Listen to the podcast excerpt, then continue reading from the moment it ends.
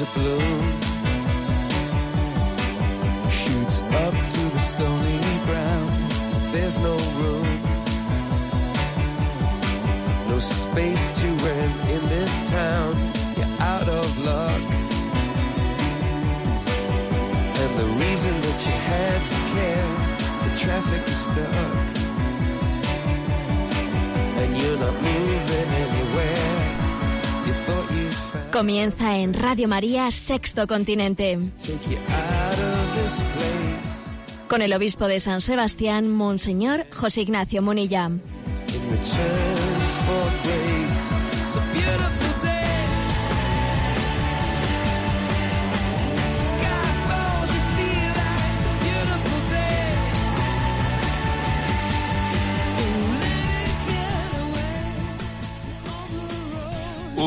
Cordial saludo a todos los oyentes de Radio María.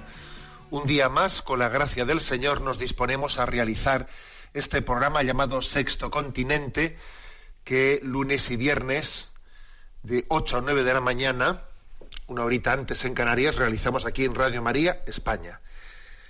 Estamos en el mes de mayo, un mes muy clave, muy importante para Radio María.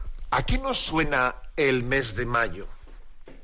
Oye, ¿sabéis que existe un verbo que se llama mallear? Y hay un refrán que dice, ¿no? Cuando marzo mallea, mayo marcea. Viene a significar que cuando en marzo hace el tiempo propio de mayo, en mayo hace lo propio de marzo. Pero bueno, a mí lo que me interesa es decir, oye, existe el verbo intransitivo que se llama mallear. Que si tú te metes ahí, pues eso, ¿no? En Google, que, ¿cómo traducen? ¿Qué significa mallear, no? Mallear significa, pues según la diccionario de Real Academia, pues hacer el tiempo propio del mes de mayo. Hay un como un tiempo propio, ¿no? Del mes de mayo. Sí, hay también, ¿no? Un espíritu propio del mes de mayo, mallear. ¿Y qué espíritu es ese? Algunos dirán, bueno, pues lo de mayo le sonará, yo qué sé, a mayo del 68.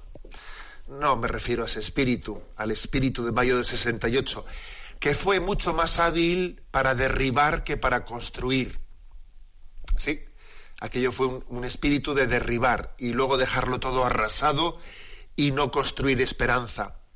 Pero existe otro espíritu de mayo, que es un espíritu humilde y que es un espíritu de construcción, es un espíritu de esperanza. Es esa presencia maternal de María que Dios nos ha, nos ha ofrecido y que Dios ha querido que acompañe nuestra, nuestra existencia.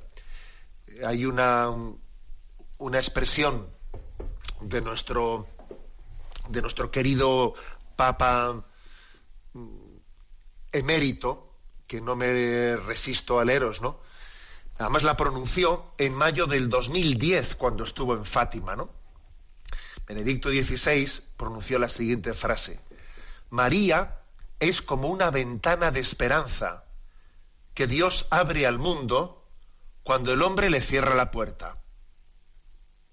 Repito la frase. ¿eh?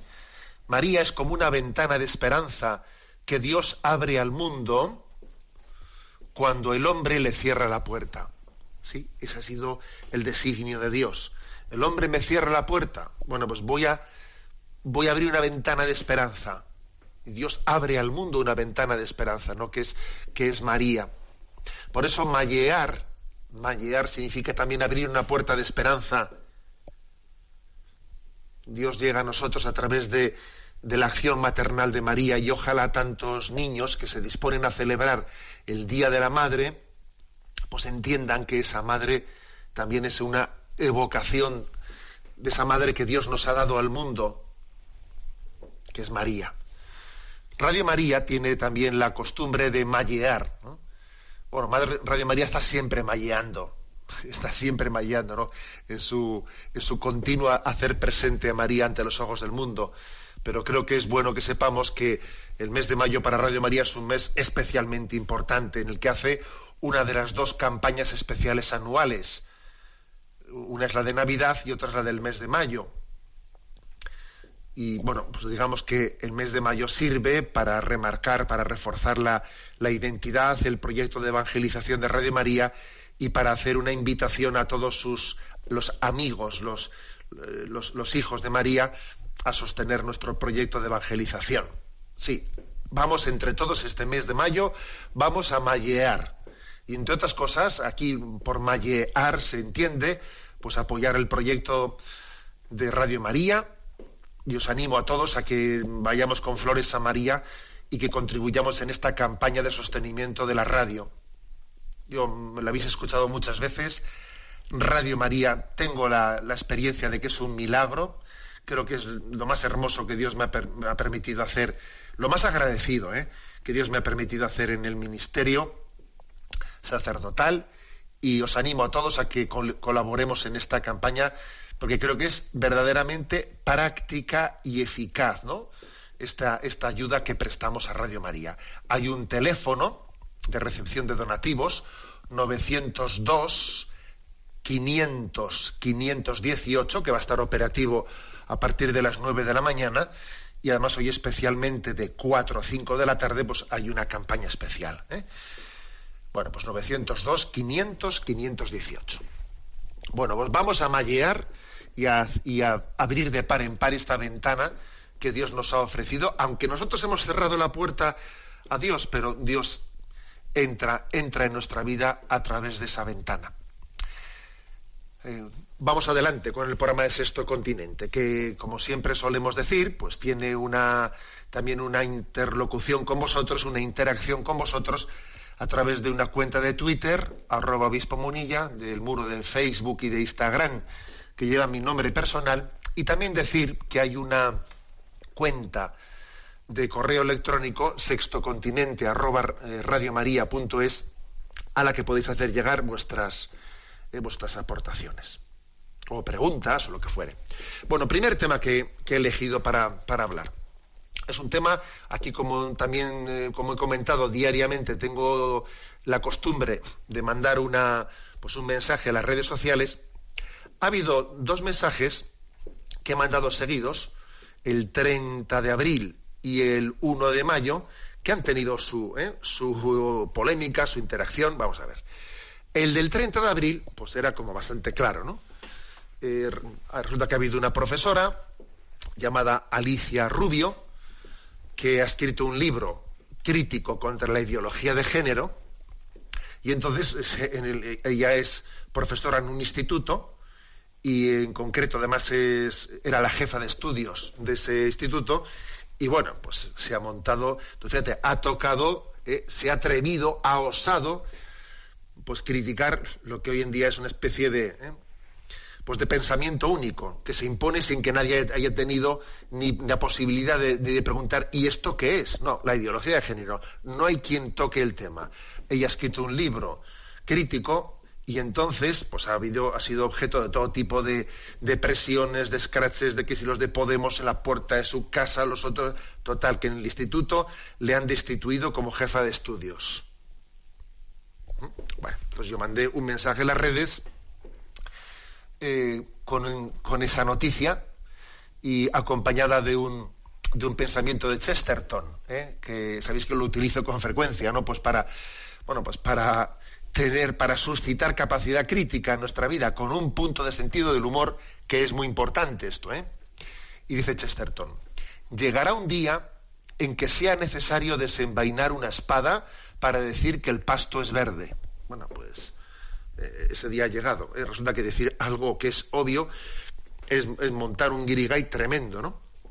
El sentido común, pues ha, ha, llegado un momento en que es el menos común de los sentidos. Bueno, este es el tema, pero también, ojo, subrayando que no únicamente nos está imponiendo un pensamiento único, sino que está en juego algo que en teoría, que en teoría era un valor, pues para todos estos movimientos que ahora se llaman eh, progresistas, que era el movimiento de la libertad de expresión y de la libertad de conciencia, que no tenía derecho a, pensar y a, y a disentir de lo que pensase la mayoría. Bueno, pues eso en este momento, eso que en un tiempo eso que en un tiempo fue una bandera del mundo del, progresismo y la reivindicación de eh, pues derecho a la objeción de conciencia, que existía el derecho a la objeción de conciencia, etcétera. Sí, eso fue reivindicado mientras que ese progresismo era minoritario.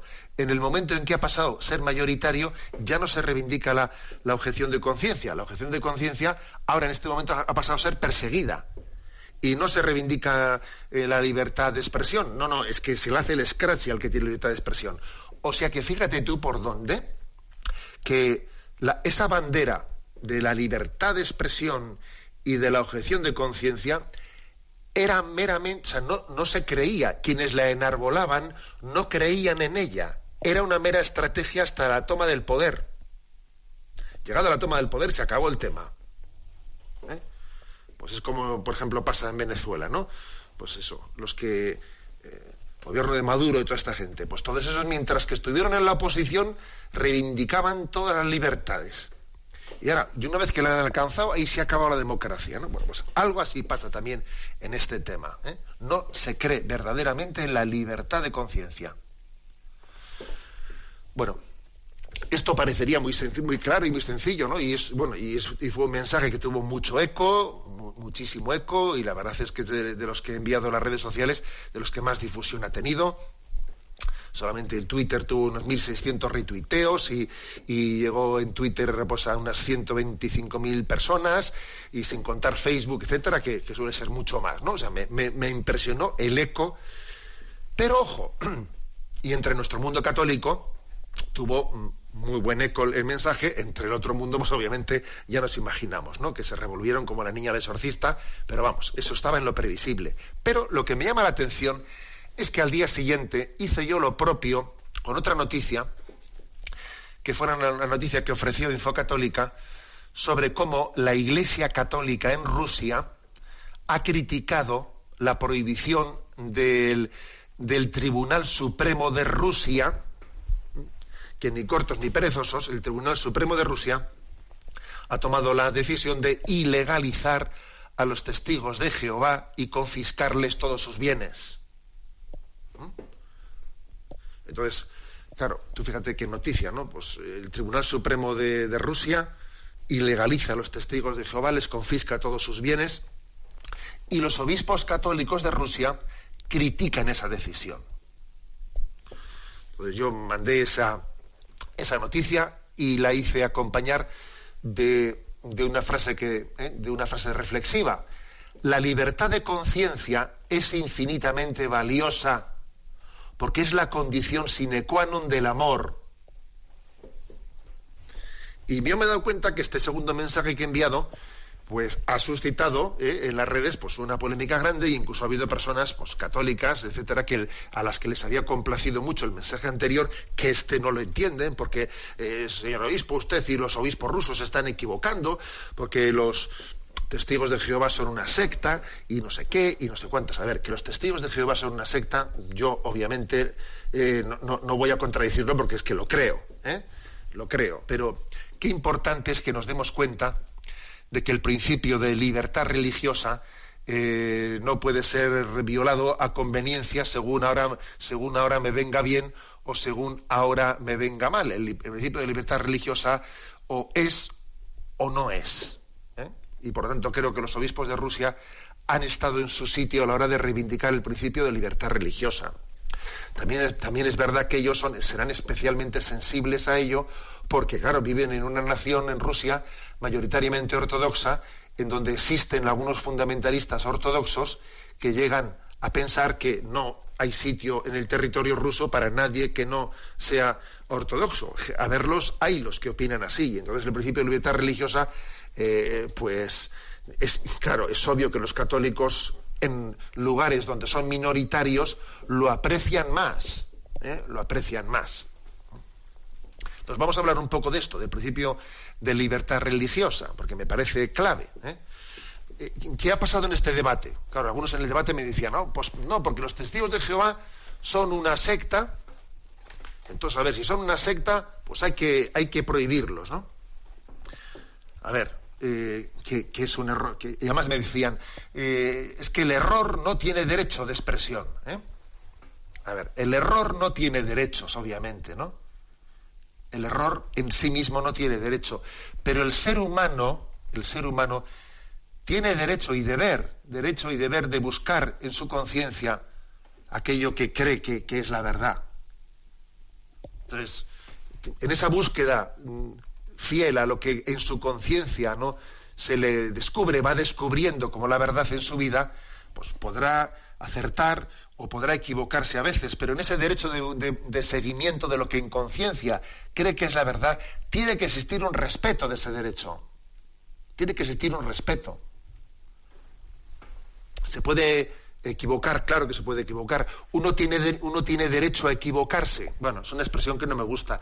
No es que exista el derecho a equivocarse, existe el derecho a intentar seguir la, la voz de tu conciencia aunque a veces te puedas equivocar, pero tienes tú, tú tienes el derecho y el deber a seguir la, voz de tu conciencia, poder seguirla. Y eso supone libertad de pensamiento y supone libertad religiosa, libertad de conciencia. Eh, y entonces el Estado no tiene, no es quien para intervenir en, ninguna de bajo ningún concepto ocurra lo que ocurra. No, el Estado puede y debe de intervenir cuando, por ejemplo, pues existen desviaciones como por ejemplo puede existir cuando los testigos de Jehová en un momento determinado impiden que un niño reciba una transfusión de sangre, pues pueden y deben de intervenir prohibiendo tal cosa ¿eh? y, asegurando la salud de ese niño, pueden intervenir, ¿no? Pero, o en otro tipo de situaciones en las que esté en juego, ¿no? Pues el, bien común, el Estado podrá intervenir. Pero desde luego el Estado no puede, no puede tomar pie ¿no? de, su protección al bien común para impedir la libertad de conciencia de los, de los, ciudadanos. Eso, es horroroso. ¿eh? Fijaros que existió un, pues una declaración dignitatis humane sobre libertad religiosa en el Concilio Vaticano II que fue, vamos, que fue motivo de que algunos no, no entendiesen el Concilio Vaticano II. ¿eh? Pues el, el efebrismo, etcétera, eh, pues fue, tuvo en este punto una de las incomprensiones más claves hacia el Concilio Vaticano II, pensando que la Iglesia, pues en esto había traicionado, la, traicionado nuestra adhesión a la verdad revelada, que no, que creer en la libertad religiosa no supone para nada el dejar de creer, pues que en la, que la religión católica sea, sea tenemos el depósito de la revelación y que la y que la verdad de Dios revelada pues la tenemos en el depósito de la fe católica, si es que eso esa es nuestra fe, pero eso no quita para que al mismo tiempo afirmemos que quienes no hayan llegado, ¿no? a descubrirlo, pues tendrán tienen un deber y un derecho de seguir buscándolo. Y quien busca, pues a veces acertará y a veces encontrará, pero tiene que tener libertad religiosa, tiene que tener libertad de conciencia para seguir buscándolo. ¿Eh? leo un par de párrafos de esta declaración de Dignitates Humane, ¿no? Dice, este concilio Vaticano II declara que la persona humana tiene derecho a la libertad religiosa. Esta libertad consiste en que todos los hombres han de estar inmunes de coacción, tanto por parte de individuos como de grupos sociales y de cualquier potestad. ¿eh? Y esto de tal manera que en materia religiosa ni se obligue a nadie a obrar contra su conciencia, ni se le impida que actúe conforme haya en privado y en público, solo o asociado con otros, dentro de unos límites debidos, obviamente, ¿no? Declara además que el derecho a la libertad religiosa está realmente fundado, ¿en qué se funda?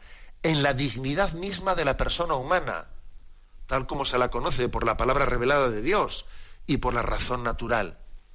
Este derecho de la persona a la libertad religiosa de ser reconocido en el ordenamiento jurídico de la sociedad, de tal manera que llega a convertirse en un derecho civil. Todos los hombres, conforme a su dignidad, por ser personas, es decir, dotados de razón y de, voluntad libre y enriquecidos, por tanto, con una responsabilidad personal, están impulsados por su misma naturaleza y están obligados, además, moralmente, a buscar la verdad sobre todo en lo que se refiere a la religión. Están obligados a sí mismos a aceptar la verdad conocida y a disponer toda su vida según esas exigencias. Pero los hombres no pueden satisfacer esta obligación de forma adecuada si no gozan de libertad, al mismo tiempo que de inmunidad, ¿no? de coacciones.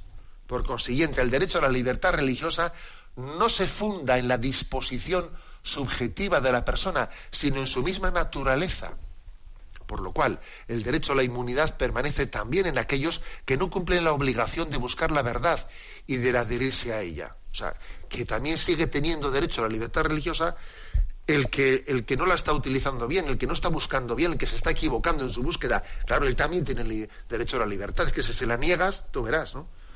Entonces, entonces estás únicamente reconociendo un derecho a que la gente siga tu, tu camino, claro, pero no, no, no la voz de su conciencia. Y dice, ¿no?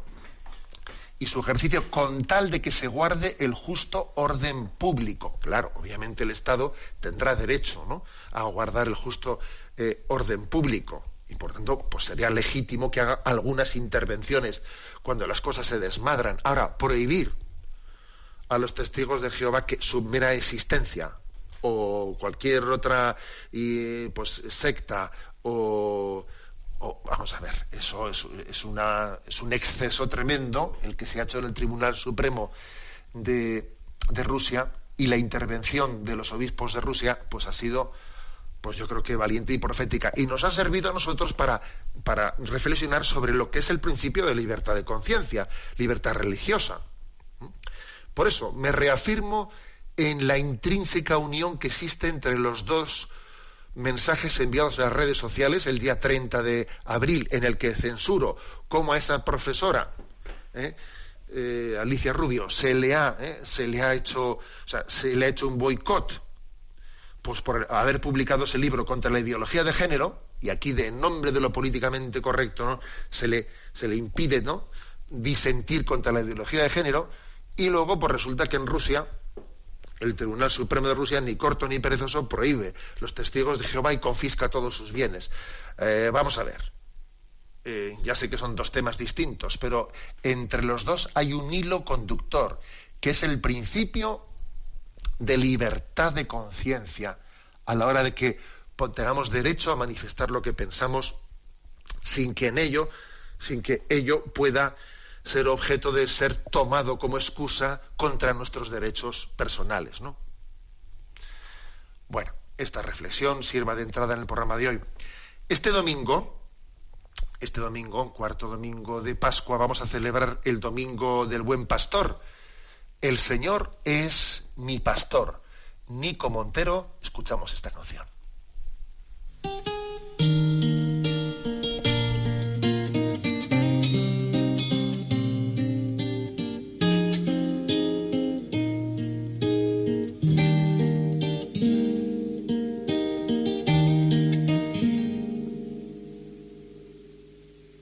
Señor es mi pastor, nada me falta. El Señor es mi pastor. El Señor es mi pastor, nada me falta. El Señor es mi pastor.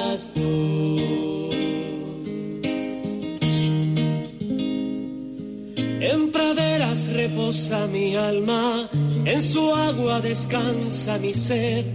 Él me guía por senderos justos, por amor, por amor de su nombre. Aunque pase por valles oscuros, ningún mal, ningún mal temeré. Porque sé que el Señor va conmigo, su callado sostiene mi fe. El Señor es mi pastor, nada me falta. El Señor es mi pastor. El Señor es mi pastor, nada me falta.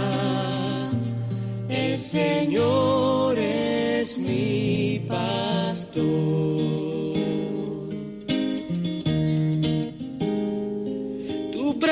Por mí una mesa frente a aquellos que buscan mi mal.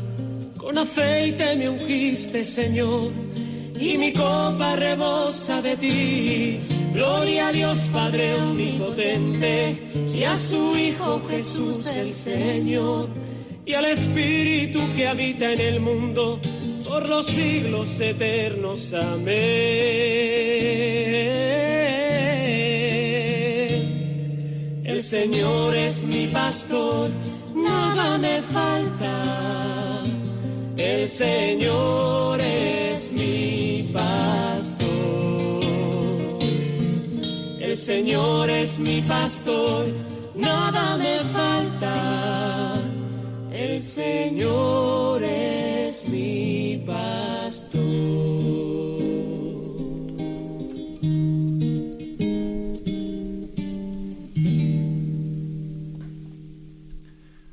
Celebraremos este domingo, el domingo del buen pastor.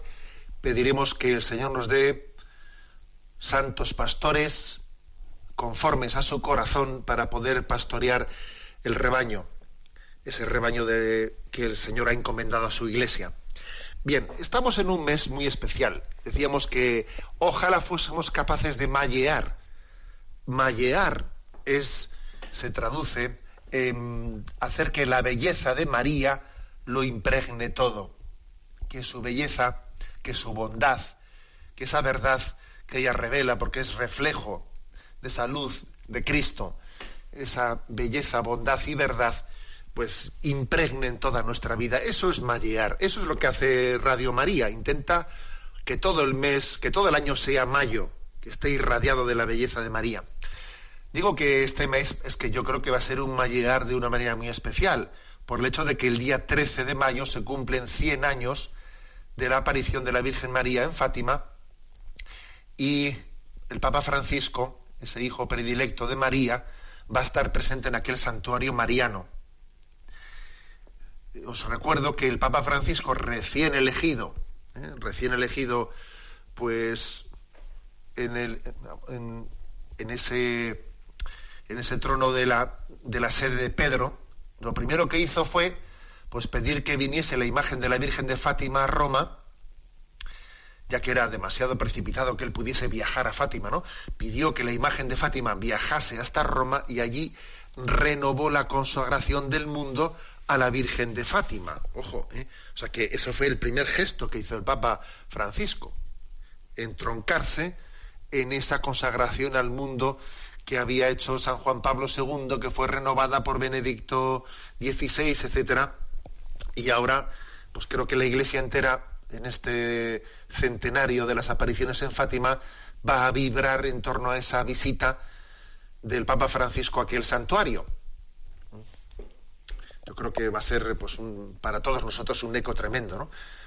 Por cierto, sé que a las ocho y media de la tarde, hora española, allí va a rezar el Papa el, rosario eh, el, 12, por la noche, ¿no? En la vigilia. Supongo que será retransmitida desde distintos eh, medios y no estoy seguro si, si, también estará en la programación de Radio María, supongo que sí. ¿eh? Supongo que en Radio María también tendremos esa emisión en directo con el Santo Padre pues a las ocho y media de la tarde en esa vigilia. Nosotros aquí en la Catedral de San Sebastián pues hemos hemos convocado, vamos a poner una gran pantalla dentro de la catedral y a las ocho y media de la tarde pues participaremos de ese rosario junto con el Papa en la gran plaza, ¿no?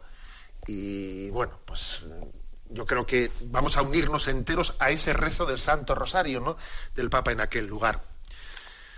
Bueno, pues mm, la Conferencia Episcopal Española, el Ejecutivo, de, que es eh, el organismo, digamos, pues que sigue más el día a día, formado por, por un grupo de, pequeño de obispos, ha emitido, se ha publicado esta, esta semana, un, un, mensaje con motivo de este centenario de las apariciones de la Virgen de Fátima, ¿no?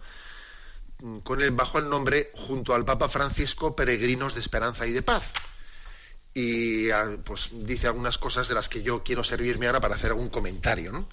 Habla del sentido de las apariciones, de su impulso evangelizador, y luego al final pues termina rezando con la oración de consagración. ¿no? ¿Qué sentido tienen esas apariciones? Bueno, pues, pues obviamente esas apariciones tienen el sentido, sí, creo que yo me parece que la frase redonda es la que he dicho al principio del Papa del Papa Benito XVI ¿Qué sentido tienen las apariciones marianas? María es como una ventana de esperanza que Dios abre al mundo cuando el hombre le cierra la puerta. ¿Eh? Es como la luna que brilla por la noche cuando el sol se ha puesto. Eh, aquí no es que el sol se haya puesto, porque el sol es Jesucristo. Somos nosotros los que le hemos dado la espalda al sol. Entonces, cuando el hombre da la espalda al sol, en realidad solo ve su propia sombra.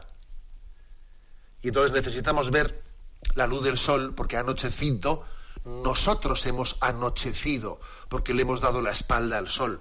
No es que el sol se haya puesto, es que nosotros nos hemos opuesto al sol. Y entonces la luz del sol la vemos reflejada en María. Es como la luna que refleja la luz del sol cuando ha anochecido, ¿no? Bueno, pues esto es lo que hay. ¿Qué sentido tienen las apariciones? Es que María ha sido puesta como en primera línea de la evangelización en un momento en el que las heridas del hombre son especialmente fuertes, ¿no? Bueno, me llama la atención el hecho de que en este mensaje dice en la nota de la Conferencia Episcopal Española, María durante su vida en la tierra solo dirigió a la humanidad una única palabra. Haced lo que los diga.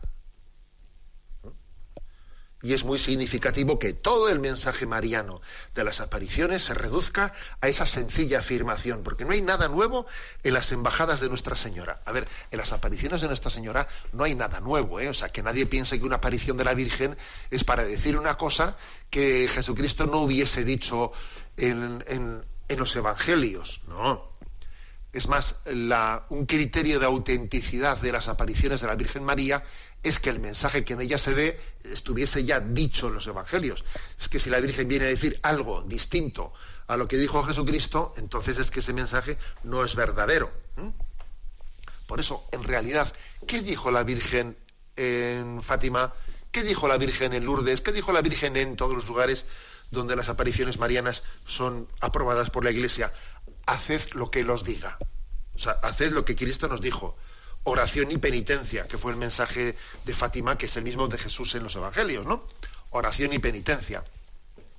Esto, dicho sea de paso. Bueno, a mí me ha, me ha venido bien esta frase de este, de este documento, ¿no? De este mensaje de la conferencia episcopal, para hacerme una pregunta que nunca me había hecho. Y la verdad es que diréis, jolín, pues que, pues que un obispo no se hubiese hecho nunca esta pregunta. Pues para ser sinceros, hasta, hasta haber leído esto, nunca había tenido yo la curiosidad de recopilar, oye, ¿cuántas son las palabras que tenemos de María en los evangelios? Porque son pocas, ¿no?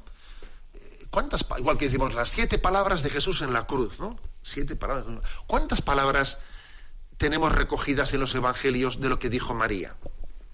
Bueno, son seis palabras. María ¿eh? Eh, dijo seis palabras, seis frases, seis mensajes que están recogidos en los evangelios. ¿eh? El último es este de haced lo que los diga. Bueno, pues vamos a, aprovechar este mensaje para recordarlas, porque es una manera de mallear Vamos a mallear también viendo de qué manera eh, los evangelios han recogido la presencia mariana en, en las siguientes palabras puestas recogidas de los labios de María. Seis expresiones, ¿no? Seis momentos en los que María habla en los evangelios. La primera, Lucas 1.34. ¿Cómo será eso? Pues no conozco varón, ¿no? Esta es la primera frase que encontramos en labios de María cuando el ángel le anuncia que va, que va a ser madre, madre de Dios, madre de Jesús. Y esa expresión suya, ¿cómo será eso? No? Pues no conozco varón, indica que María pues es una peregrina en la fe, es alguien que está buscando, alguien que, que tiene la, la duda de qué querrá Dios de ella, por dónde querrá conducirla, ¿no? Se pregunta de cuáles son los caminos de Dios en mi vida, ¿no? Ella es una peregrina en la fe, como le llamó San Juan Pablo II, y un peregrino va buscando diciendo, este es el camino, no, este, este, este otro es el camino. Dios le va descubriendo y le va revelando el camino con, concreto, ¿no? Entonces, primera, primera frase, primera palabra de María en los Evangelios. ¿Cómo será eso? Pues no conozco varón, ¿no? ¿Cómo será eso? En ella se refleja el alma de la peregrina en la fe que busca los caminos de Dios en su vida. Y aquí cómo se presenta María. ¿eh? Esto es mallear. También mallear es pedirle a María que nos ayude a ser, a, descubrir el camino concreto ¿no? que Dios nos está marcando en nuestra vida. ¿Cómo será eso? Segunda palabra. Está en Lucas 1, 38, ¿eh? en el mismo eh, pasaje evangélico, pero ah, una vez ya desarrollado, cuando el ángel le, le dice a María, el Espíritu Santo vendrá sobre ti, la fuerza del Altísimo te cubrirá, y María dice, segunda palabra, he aquí la esclava del Señor, hágase en mí según tu palabra. Es la respuesta que María da al ángel luego de que le explica, ¿no? que su hijo va a nacer del Espíritu Santo. He aquí la esclava del Señor, hágase mí según tu palabra. Es la, la contestación del hágase, es la contestación de la plena docilidad. Es la gran enseñanza que María nos da de cómo hay que mm, situarse ante Dios. Ante Dios hay que situarse en la aceptación gozosa. Hágase, hágase. Me fío más de Dios que de mis planes. Me fío más de la voluntad de Dios que de mis planes. ¿Eh? La sé perfectamente que la voluntad de Dios es, es el bien del mundo y el bien de mi vida. Por lo tanto, yo, sin entenderlo todo, sin entenderlo todo, digo, hágase. Señor, no sé, no conozco plenamente tus designios, pero yo digo, hágase. Yo firmo un cheque en blanco, en blanco, aunque no tenga conocimiento de cómo va a ser rellenado. No sé muy bien qué cantidad pondrán en él, no sé muy bien muchos detalles, pero yo pongo mi firma en el cheque en blanco y digo, hágase. Esta es la segunda, ¿eh? segunda palabra. Tercera palabra está en Lucas 1.47, es cuando María va a visitar a su prima Isabel y María responde al saludo emocionado de su prima Isabel con un himno de acción de gracias a Dios, ¿no? Que comienza diciendo, proclama mi alma la grandeza del Señor. Entonces María recita ese himno que llamamos el Magnificat. Bueno, pues entonces la tercera palabra de María es esta. Es un himno de glorificación de Dios. Proclama mi alma la grandeza de Dios. María es aquella que siente la necesidad de glorificar a Dios, de dar gloria a Dios, de decir qué bueno es Dios, qué grande es Dios, ¿no? La tercera palabra de María es la glorificación de Dios, lo que dice San Ignacio de Loyola. Hemos sido creados para dar gloria a Dios. Y ojalá nosotros no seamos unos ladrones de la gloria de Dios. No le robemos a Dios la gloria, sino que seamos que manifestemos la gloria de Dios, ¿no? Que no nos apropiemos de su gloria. Esa es la vanagloria. Que no tengamos vanagloria. Que, que todo lo que acontece en nuestra vida nos sirva para glorificar a Dios. Señor, yo no quiero ser un ladrón de tu gloria. María, enséñame a engrandecer, ¿no? A glorificar a Dios. Esa es la tercera palabra. Cuarta palabra. Está en Lucas 2.48. Hijo, ¿por qué nos has hecho esto? Tu padre y yo te estábamos buscando angustiados, ¿no? Es lo que le dice la Virgen a ese Jesús de 12 años cuando lo encuentran en el templo de Jerusalén, después de haberlo estado buscando por tres días, ¿no? María le, pues, hace, le hace a su hijo pues una corrección como lo haría cualquier madre a su hijo preguntándole, pero, ¿dónde estabas con lo que estábamos sufriendo, no? Hijo, ¿por qué nos has hecho esto? ¿Eh? Y esta, cuarta palabra, que es mucho entre comillas, ¿no? Mucho menos mística ¿eh? que, las, que, las anteriores, sobre todo que se proclama mi alma la grandeza del Señor, de repente es descender del monte Tabor a, a los aconteceres diarios en los que uno busca la gloria de Dios, pero, pero vive esa búsqueda de la gloria de Dios pues mezclada de situaciones en las que en las que me ahogo, en las que no entiendo Dios por dónde puede ir, en las que María también, pues eso, pasa de, del tabor, ¿eh? de, ese, momento en, el que ella parece que está palpando esa gloria de Dios, a, también, a decir, eh, no entiendo nada, ¿no? No entiendo nada. Y la verdad es que hay una manifestación en esta frase de la lucha interior de María, ¿eh? una lucha interior para ir descubriendo los planes de Dios, porque está siendo preparada ella para amar, para amar y también para desprenderse de ese Hijo Jesús. Parece como que la, los designios de Dios le quieren preparar también para que María dé a luz en un parto doloroso a su hijo, ¿no? Para la salvación del mundo. Y María está siendo, está siendo preparada para ello. Amar, pero no poseyendo, sino dando a luz para el mundo, ¿no? Y a ti una espada te traspasará el alma. Y esa espada, esa espada que le traspasará el alma, pues comienza ya a acontecer, ¿no? Cuando María está siendo preparada para decir, mira, este hijo al mismo tiempo te va a ser arrebatado, te va a ser arrebatado, ¿no? Ámalo, pero entrégalo para la vida del mundo. Es una cuarta frase, por tanto, en la que nos adentramos en esa lucha interior, en esa batalla interior en la que el corazón de María es preparado para un parto doloroso. María tuvo un parto virginal, un parto virginal cuando Jesús nació y un parto doloroso al pie de la cruz. La quinta palabra está en San Juan 2.3, ¿no? No tienen vino. No tienen vino.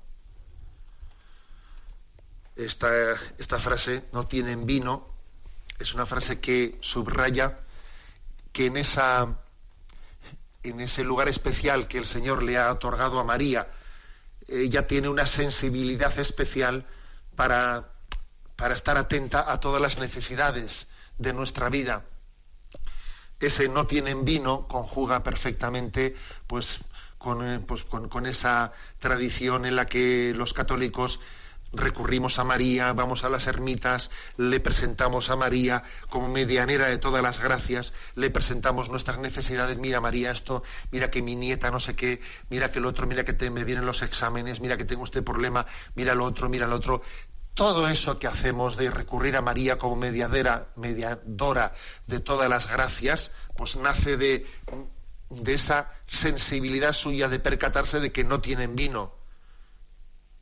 Y se lo dice a su hijo Jesús, porque sabe que él puede, ¿no? Satisfacerlo. Mira que no tienen vino. Por eso acudimos a ella y le presentamos tantísimas cosas porque ha recibido la encomienda de Dios de tener esa sensibilidad, de percatarse y de presentarlo delante de Jesús. Y la última de las frases, ¿eh?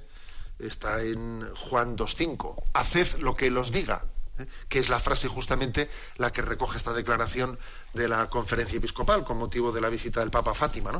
Haced lo que los diga. A ver, es la frase última, ¿no? De María haced lo que Él os diga, ella ha venido aquí, ¿eh? ella ha venido aquí para ser un indicador, para ser el indicador de dónde está Jesucristo. Mira, tú quieres ser feliz, busca la voluntad de, de Jesucristo, de mi Hijo, búscala y haz lo que Él te diga. Y no busques tu voluntad sino la suya. Y si Jesús, ¿no? Nos enseñó también a hacerlo cuando Él oró en Gesemaní, que no se haga mi voluntad sino la, sino la del Padre pues también nosotros estamos llamados a vivir esa batalla, esa batalla interior para pronunciar el hágase, que se haga la voluntad de Dios. Y María viene a decírtelo, a recordártelo, haced lo que Él os diga. Creo que es hermoso, yo como os digo, pues la verdad es que no había, me había hecho la pregunta de cuántas son las palabras que dice María en los Evangelios. Seis. Son seis las palabras de María en los Evangelios. ¿Cómo será eso? He aquí la esclava del Señor, hágase según su palabra. Tercero, proclama mi alma la grandeza de Dios. Cuarto, hijo, ¿por qué nos has hecho esto? Quinto, no tienen vino. Y sexto, haced lo que los diga. Os invito a que durante este tiempo de este tiempo de, de mayo, una manera de mallear sea la de empaparnos de estas cinco palabras de, María en los Evangelios. Tu modo, cantado por Cristóbal Fones, lo escuchamos.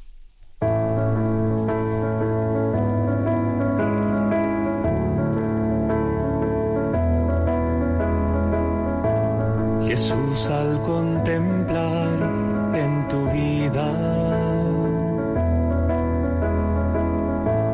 El modo que tú tienes de tratar a los demás. Me dejo interpelar por tu ternura, tu forma de amar nos mueve a amar. Tu trato es como el agua cristalina que limpia y acompaña al caminar. Jesús, enséñame tu modo de hacer sentir al otro más humano, que tus pasos sean mis pasos, mi modo de proceder.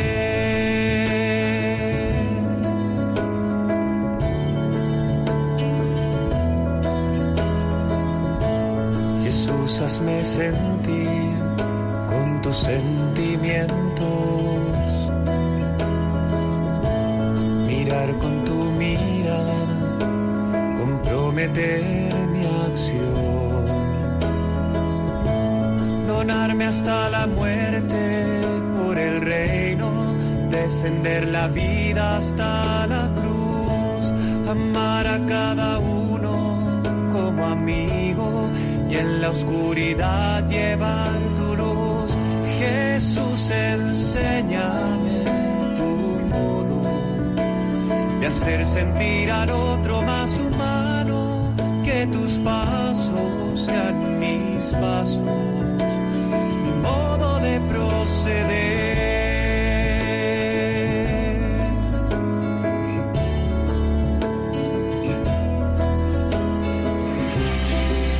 Yo quiero ser compasivo con quien sufre, buscando la justicia, compartiendo nuestra fe.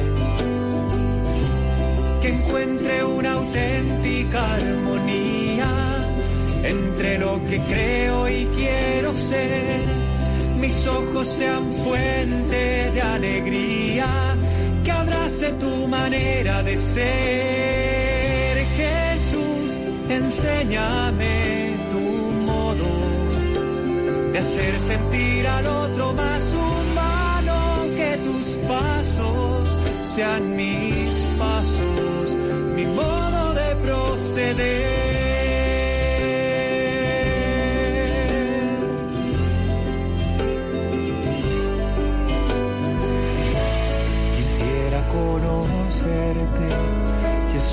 tal como eres. Tu imagen sobre mí es lo que transformará mi corazón en uno como el tuyo, que sale de sí mismo para dar, capaz de amar al Padre y los hermanos que va sirviendo al reino en libertad. Jesús, enséñame tu modo de hacer sentir al otro más humano, que tus pasos sean mis pasos, mi modo de proceder.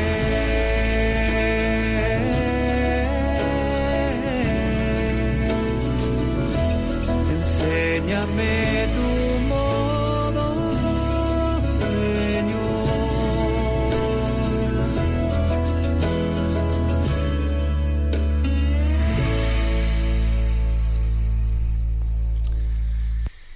Queremos mallear, decíamos al comienzo de este programa, queremos que la presencia de María llene, impregne nuestra vida, nuestra familia, la vida, la vida de la Iglesia.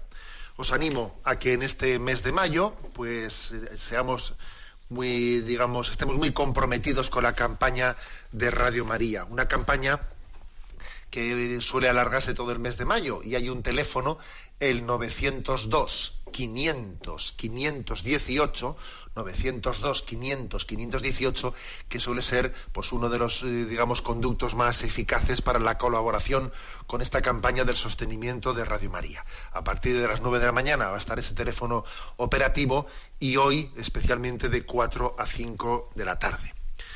Bueno, eh, sé que tenemos un poco abandonado la sección de las preguntas que llegan a los oyentes. Prometo recuperar, ¿eh?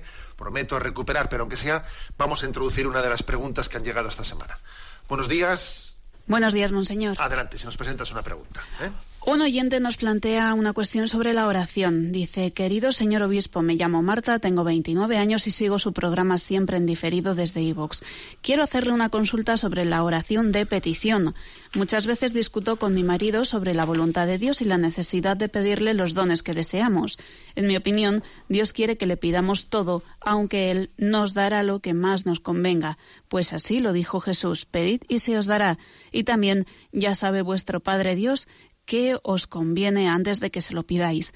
Mi marido, en cambio, no entiende esta necesidad de pedir, por ejemplo, pedir que Dios cambie a una persona, pedir la mejora o la curación de una enfermedad, o pedir en general por los problemas propios o ajenos. Opina que Dios ha enviado unas circunstancias a una persona y no sirve de nada pedir, pues Él hará lo que más convenga. También discutimos a veces ese lo que más os convenga, pues en, mi en su opinión, ¿Cómo va a convenir una enfermedad, una muerte prematura o los apuros económicos? Yo creo que Dios quiere que la criatura se someta y pida al Creador por sus necesidades y las de los demás, aunque no siempre coincidan con su santa voluntad. No obstante, a fuerza de pedir y por la prueba de la fe, sí creo que Dios puede mudar su voluntad y acceder a nuestros ruegos. ¿Es correcto este planteamiento? Mi marido opina que Dios sería un ser caprichoso que solo concede los deseos a quien se humilla y reza, y cuanto más reza, más le concede sus gracias. Pero si no sirviera de nada rezar, ¿por qué nos iba a decir Jesús que lo hiciéramos? ¿Cómo no va a servir de nada rezar por la Iglesia, por los difuntos, por el final de la guerra, por los desplazados? Le agradecería una palabra sobre la oración de petición, su finalidad y algunas claves para convencer a los demás de la conveniencia de pedir a Dios por todas nuestras necesidades. Bien, brevemente, porque casi la pregunta es tan potente que podría dar pie pues, para una charla, ¿no? Pero muy brevemente. ¿Por qué pedir a Dios cuando Él ya sabe lo que necesitamos? ¿Por qué esa concreción de, mm, de desgranar las cosas una por una, etcétera, ¿no?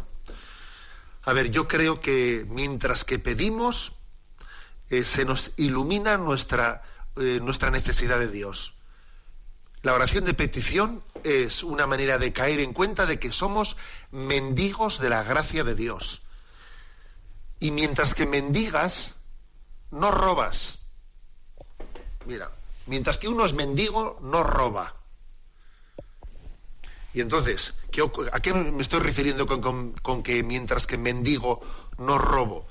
Pues es que igual, si yo a Dios no le dirijo mis peticiones, en el fondo él me da su gracia y se las estoy robando y no se las estoy agradeciendo. No estoy cayendo en cuenta de que esos dones son suyos, porque me los ha dado y yo, como no se los, no se los he querido ni pedir siquiera, me convierto en un ladrón de sus gracias y no soy un agradecido. ¿Eh? Le robo la gloria. ¿Eh? Yo, yo por eso suelo decir esto, ¿no? Señor, yo quiero ser siempre un mendigo. Entre otras cosas porque mientras que mendigo no robo no robo, me doy cuenta de que todo es un don tuyo y que todo es gracia y que todo es gracia. La primera finalidad de por qué mendigar es para, para no robar, para no robarle a Dios su, sus gracias, para, para darnos cuenta de que son suyas, que no son mías, son suyas. El que no mendiga, roba. Lo dice la experiencia de nuestra vida, estoy hablando espiritualmente hablando. ¿eh? Porque al final te apropias de los bienes de Dios sin darte cuenta de que son suyos. Mendigar para no robar. Esta, aquí una primera explicación. ¿eh? Luego has hecho una segunda pregunta interesante, ¿no? La, oyente. A ver, en la oración de petición se puede mudar la voluntad de Dios, ¿eh? se pueden cambiar. A ver, eso es una forma, obviamente, antropocéntrica de hablar, ¿no? O sea, es decir, pensar que yo le voy a cambiar la voluntad de Dios, eso es hablar en unos términos, pues, humanos, que también hay que decir que en los evangelios e, ese tipo de, formulación está, está integrada, o sea, que no nos escandalicemos de ella, pero es una forma de hablar. Cuando Dios, eh, cuando en los evangelios el Señor cambió eh, cambió la decisión que tenía tomada y iba a destruir Israel, pero cambió su decisión y no la destruyó, es una forma de hablar, ¿eh? porque obviamente la voluntad de Dios es eterna, es eterna. Ahora, en la voluntad de Dios puede estar el que tú le pidas una cosa para que Él manifieste su, eh, su disposición a, a darte su gracia. Entonces es una manera de hablar, eso de que Dios cambia su voluntad, porque la voluntad de Dios es infinita y es eterna. Pero es cierto que Dios puede querer que nosotros le hayamos pedido para Él manifestar su designio. ¿eh? Bueno, eh, disculpad que seamos breves porque es que se echa el tiempo encima. No quiero concluir sin, eh, sin leer la oración que pronunció el Papa Francisco el 13 de mayo del 2013 con su pontificado recién, recién comenzado, cuando llevó la imagen de Fátima la llevó ya a la plaza de San Pedro y renovó la consagración al corazón inmaculado de María. Y haciendo esta oración nos unimos pues, a la que hará el Papa allí delante de la Virgen de Fátima este 13 de mayo en el centenario de las apariciones. Bienaventurada María, Virgen de Fátima, con renovada gratitud por tu presencia maternal, unimos nuestra voz a la de todas las generaciones que te llaman bienaventurada. Celebramos en ti las grandes obras de Dios, que nunca se cansa de inclinarse con misericordia hacia la humanidad, afligida por el mal y herida por el pecado, para curarla y salvarla. Custodia nuestra vida entre tus brazos, bendice y refuerza todo deseo de bien, reaviva y alimenta la fe, sostiene e ilumina la esperanza, suscita y anima la caridad, Guíanos a todos nosotros por el camino de la santidad. Enséñanos tu mismo amor de predilección por los pequeños y los pobres, por los excluidos y los que sufren, por los pecadores y los extraviados de corazón. Congrega a todos bajo tu protección y entrégalos a todos a tu dilecto Hijo, el Señor, nuestro Señor Jesús. Amén. La bendición de Dios Todopoderoso, Padre, Hijo y Espíritu Santo descienda sobre vosotros. Alabado sea Jesucristo.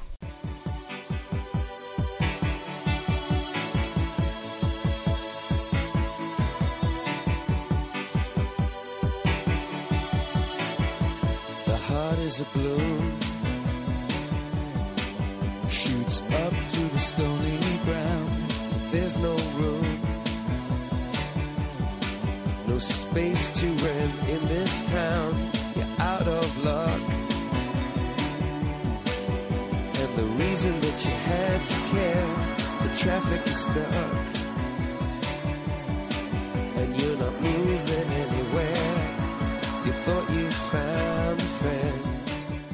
Han escuchado en Radio María Sexto Continente, un programa dirigido por el obispo de San Sebastián, Monseñor José Ignacio Monilla.